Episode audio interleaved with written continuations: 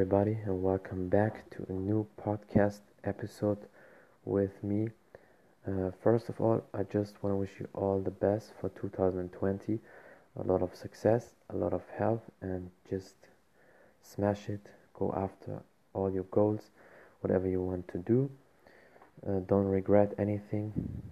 Don't listen to any of these douchebags who try to drag you down or who try to yeah kick you out of the line out of the way to reach your goals just do it. Um, and because of because it's the new year i want to talk about the topic about yeah new year new me. A lot of people act like this because of the new year. They want to do new things or want to throw away old habits. Most people want to be more healthy. They want to train they signed gym memberships. And then I think okay let's do it. And the motivation is high. And they start to train. They do it maybe a few weeks two weeks three weeks.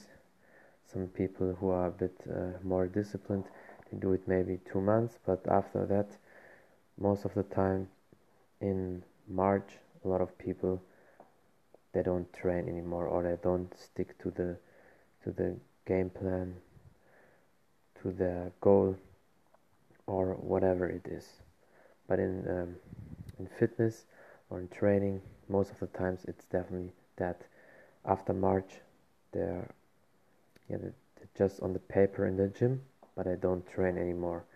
And why is that?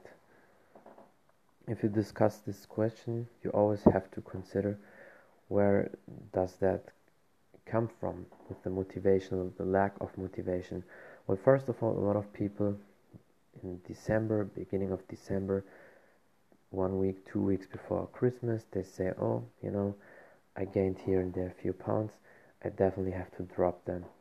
But then they say yeah i want to do it but okay in a few days it's christmas and then i will gain probably again one two three pounds so i wait until New Year. So that's mistake number one.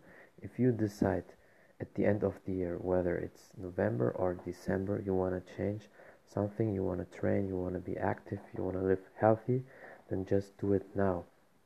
And if it's on the 27th December, one day after Christmas, then fine. Sign a membership, train three, four days in the old year. So then you started the car so to say. You're driving you're doing it and then after new year you are right back on track. So that's mistake number one. Number two is you don't have a realistic goal. Like people say i want to lose 50 pounds in three months which is possible which could be done but um, a lot of people they gain after that short time also a lot of weight back. So that's one mistake. The goal is too high for them. Of course you can't reach it. And if you can't reach it especially in the early stages then you will give up. And number three is you don't write down your goal or the steps you do you don't have a plan so you think okay i go there and i just do it. You definitely need a plan. So maybe take take a day where you really think what is your why? What is your goal? What do you want to achieve? Is it realistic? How long does it take maybe? Some goals maybe they take a few years. So what i do i always have my long-term goals. Then i cut these goals into pieces um, that's also really really important to do because then it's way easier to achieve your goals.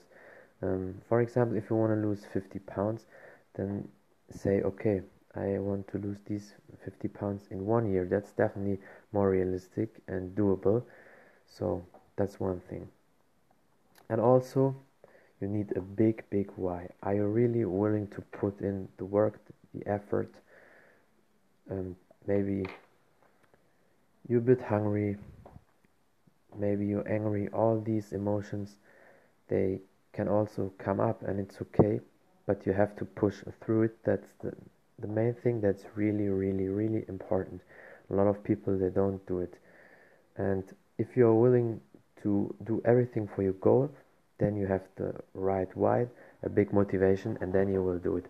So um, that's it. It's just a short episode i hope you like it.